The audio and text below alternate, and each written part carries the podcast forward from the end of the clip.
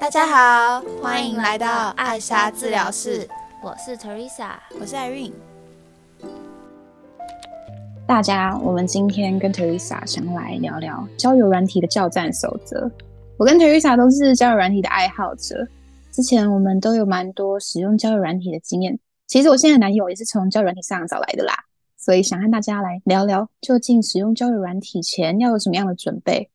今天我们会聊到心态。呃，如何列条件？还有女生最纠结的，到底要聊多久才可以约男生见面？那 Teresa，你觉得用交友软体前，我们应该要准备什么样的心态呢？我觉得用交友软体就是要有一颗强心脏，不管发生什么事都不要自乱阵脚。艾瑞有什么建议吗？没错，其实我也很认同 Teresa 说的强心脏。其实翻成白话文就是平常心啦。就算你上交友软体就是要找对象，你也要随时提醒自己要平常心，不要患得患失、得失心太重。一个人拒绝你，你就伤心透顶。拜托，世界那么大，绝对不是只有他一个人会喜欢你，好吗？有信心的继续挑下去。喜欢的话，就从朋友的角度开始认识也没关系。多出去几次，多观察这个人有没有什么你没发现的细节。但遇到不喜欢、很讨厌的人也没关系啊。反正回家按个封锁而已啊，就这么简单。而且常常我们跟交友软体的人聊天或开始见面的时候，会把对方在心中看得越来越重，或是当我们付出的时间精力越来越多，你就会开始觉得，嗯，好像有一些回报，关系要成立。但是是不管是你或是对方提出要不要交往前，或是双方有明讲有交往的共识，在这些发生之前，什么都不是。所以。不要把为对方付出的时间精力，或是对方为自己付出的一切，当成评断对方对自己有没有喜欢、有没有好感。不要一不小心就把各种早安、午安、晚安当做有好感的依据，不要乱晕船。然后我也很鼓励大家，一定要把自己见网友的 base 无限放大，不要只见了一个人就把恋爱滤镜带好带满，觉得那个人就是我的白雪公主、白马王子。No No No No No，千万不要。你一定要把自己推出舒适圈，去看很多人，越多人越好。你可以把网友见面当做一个你自己游戏练习，去观察每个人的不同。相信我，在见网友的过程中，你也会更清楚知道有什么点是你自己一定不能接受的。记得要把这些都一一写下来，这些过程很重要哦，是你认识自己和探索自己想要什么感情的过程，所以都是养分。在这边跟大家分享一个。丹尼表姐说过的话，不是我说的哦。跟丹尼表姐说，男生的时间很便宜。她的理由是，女生要洗头、要吹头发要花很久时间；女生要保养、要化妆要花很久时间；女生必须要找我们女生朋友聊聊一些心中的想法，或是甚至跟男生要交往的时候，也要都跟女生闺蜜好好聊一聊，花很多时间。但男生。大部分都不需要做这些事情吧，所以这就是为什么丹尼表姐说男生的时间很便宜。把这个运用到刚刚讲的，就知道他为你付出了这么多时间精力，其实是因为他太闲了，所以他很有空，绝对不是因为他真的好喜欢你，所以才要跟你煲一个小时的电话粥。在用交友软体前，我们要来想想自己要列什么样的条件。你要先问问自己，有什么条件是已经很肯定的，比如说什么样的外貌。会不会抽烟、学历背景等等的，我都会跟我朋友说，这叫做买房列点法。像我们在买房子前，不是都会先想好房子要面哪个方位、几房几厅、厕所要不要有对外窗，然后再去找合适的房子。在看房的时候，如果发现这不是你要的房子，你也不会去妥协，对吧？因为房子很贵，但感情也是一样的，姐妹们，千万不要为了你的感情妥协，因为你的感情也很珍贵。小玉霞现在也还在找对象，你可以说说你对外貌有什么特别的条件要求吗？以上只是我个人的看法，不代表有人要遵照我的意见来找对象。因为我觉得我身高蛮高的，我身高一六五，所以我蛮喜欢身高高的男生。在小时候的时候，我蛮喜欢内双的男生，不过长大之后，这就是认真思考很现实的问题，我可能会生小孩。然后我希望我的小孩可以有双眼皮，虽然我有双眼皮，但我觉得靠我的双眼皮基因，如果配个单眼皮，还是有可能会失败。所以我现在喜欢双眼皮的男生。我记得 Teresa，你还有说过你会在意学历，这个也是仅供大家参考，我个人的想法，大家也不用太认真。就是我觉得，在跟一个人深入交谈前，如果你是滑交友软体，看他的 profile 情况下，学历某种程度是认识他的好方法。假设你是高学历的人，在不知道对方的经历下，如果你们的学历其实差不多，好像可以增加双方的基本了解程度。有一定的共识的感觉，而且工作之后就会发现，其实读书真的是最容易的事情，所以也可以算是人生的第一张成绩单。听起来很现实、很残酷，但这边真的只是跟大家提供我的想法，没有要像大家要跟我一样这么在乎对方的学历啦。对了，还有我跟 Irene 都不能接受会抽烟的另一半。对啊，抽烟跟爱喝酒我其实都不行，因为我不抽烟也不爱喝酒。但我的意思不是说抽烟或喝酒人就很坏，不能当朋友或是去认识他们，只是我不希望另一半抽烟跟爱喝酒而已喽。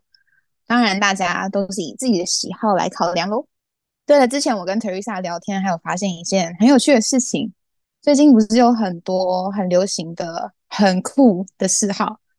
像是冲浪啊，收集百越，还有潜水。其实我真的不是一个 outdoor girl，真的不是。但但其实我们都都很爱运动，也蛮会运动的。其实这也是大家可以去思考的点。你可以配合另外一半跟他们到处去尝试，当然是很棒。但像可能我跟 Teresa 都觉得没有办法，自然而然会特别去避开从事这类兴趣的人。Teresa，你最近看的人比较多，你的想法呢？刚刚讲的那个百越，还有潜水跟冲浪，实在是太了解了。我现在一一律看到那个就是左滑，但是我觉得条件之外，聊天也有一些小 tips，就是这个不是只是要分享给男生或是女生，就是大家都可以参考。我觉得交友软体会让大家觉得很难用，不只是因为你们只是从网络上得到一点点小资讯，就要开始认识对方。是因为很常聊天的时候，你们为了开话题，就会一直问一些你们如果认识够久就会知道的东西，例如，哎，你家几个兄弟姐妹啊？哎，你住哪里啊？或者是，哦，你现在工作在做什么啊？哎，那你大学在念什么科系？反正这些问题，我每次听到谁问我的时候，就让想到不对啊，这就是面试的时候我的 boss 问我的问题，为什么？为什么我跟你在交友软体上你要这样问我？我就觉得哈，真的很像 interview 哎，所以我觉得啊，最好的方法就是不要一直提问之外，你们可以多分享自己的事情，因为如果你有意无意的分享一些你今天发生的一些可爱的事情，对方如果有共鸣，那你就知道，哎，也许你们是频率对的人，比较可以引起兴趣。不然一问一答，真的很像在 interview 哎。除了这个之外啊，不知道大家觉得网络交友的风险是什么？像是我啊。网络聊天，我最害怕的就是线上一个人，线下是另一个人，所以我觉得见面真的很重要，不用一直去猜他到底每一句回我的是不是真的他。所以其实啊，我们女生开口约对方出去，真的不羞耻，机会是给准备好的人，也是给主动积极的人。当你觉得有自己欣赏的对象，勇敢去认识他，把自己推出去。我们女生太习惯被动等男生来追自己了。以前我也是这样，都被动等男生来追，然后再从少数几个人里面挑。明明世界那么大，我们干嘛把自己的市场变那么小啦？真的太可惜了。好的对象跟好的机会都是可以去自己去争取的。那 Teresa，你觉得像我们这样的外向 baby，到底多久可以见网友？哇，我的答案蛮惊人的，我觉得一周内就要见面。那边聊一周、两周、三周、一个月。还没见面，你觉得不小心把你的期望值拉很高？因为网络上可以装很多事情诶，我可以装我人很好很随和，但是我见面的时候，就算我想要装，我不能装很多次啊。所以希望大家不要被我的答案吓到。我觉得呢，外向 baby 真的可以聊几句就出去，可以问问看要不要喝个咖啡或吃个饭，都很不错，可以超级快的了解对方。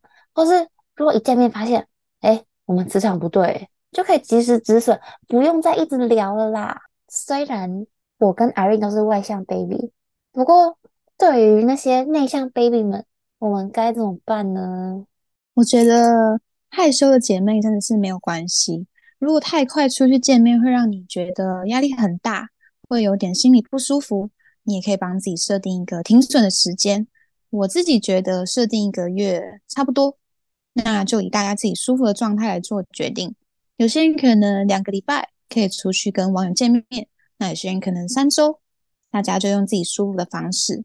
但真的建议最久最久不要超过三个月，因为我们见面看到本人还是最直接的。就像刚刚 Teresa 说的，呃，你在网络上可以藏很久，但是见面你藏一次、两次、三次，你最后总是会露出破绽的嘛。最后呢，我想分享个约会行程给大家参考。毕竟第一次约出来，很常会不知道要怎么办。我知道，如果我现在要跟大家讲，哎，约出来看电影啊，大家一定觉得很老套。可是它也没有这么糟啦。这个行程是一个三件套：看电影前三十分钟，先出来一起取票。然后再看电影，看电影完呢，再决定要不要继续下去。首先呢，为什么要开演前三十分钟见面呢？因为那三十分钟很关键。如果不来电的人，三十分钟你就会受不了。不过也没关系，电影还是可以看。反正看电影的时候不用讲话，你就专心看电影就好啦，就当做来看电影而已。然后看完不想聊，就可以跟他说：“好，那下次再见喽，拜拜。”直接回家，干嘛要管他？不过开演前三十分钟，如果你觉得哎很不错哎，磁场好像有合哦，频率很对哦，那看完就可以顺势的问对方要不要去吃个饭呐，要不要去吃个宵夜啊？吃东西的过程，你也可以再继续聊一下电影，不会觉得说啊，你看完电影不知道可以聊什么，或者是刚刚三十分钟好像就已经把可以聊的聊完了，不会，你看完之后，你就可以马上跟他聊电影的内容，完全不会没话聊。算是一个三步骤的约会行程。好啦，那这就是我跟 Irene 今天想跟大家分享的交友软体的叫战守则。那我们就下次见，拜拜。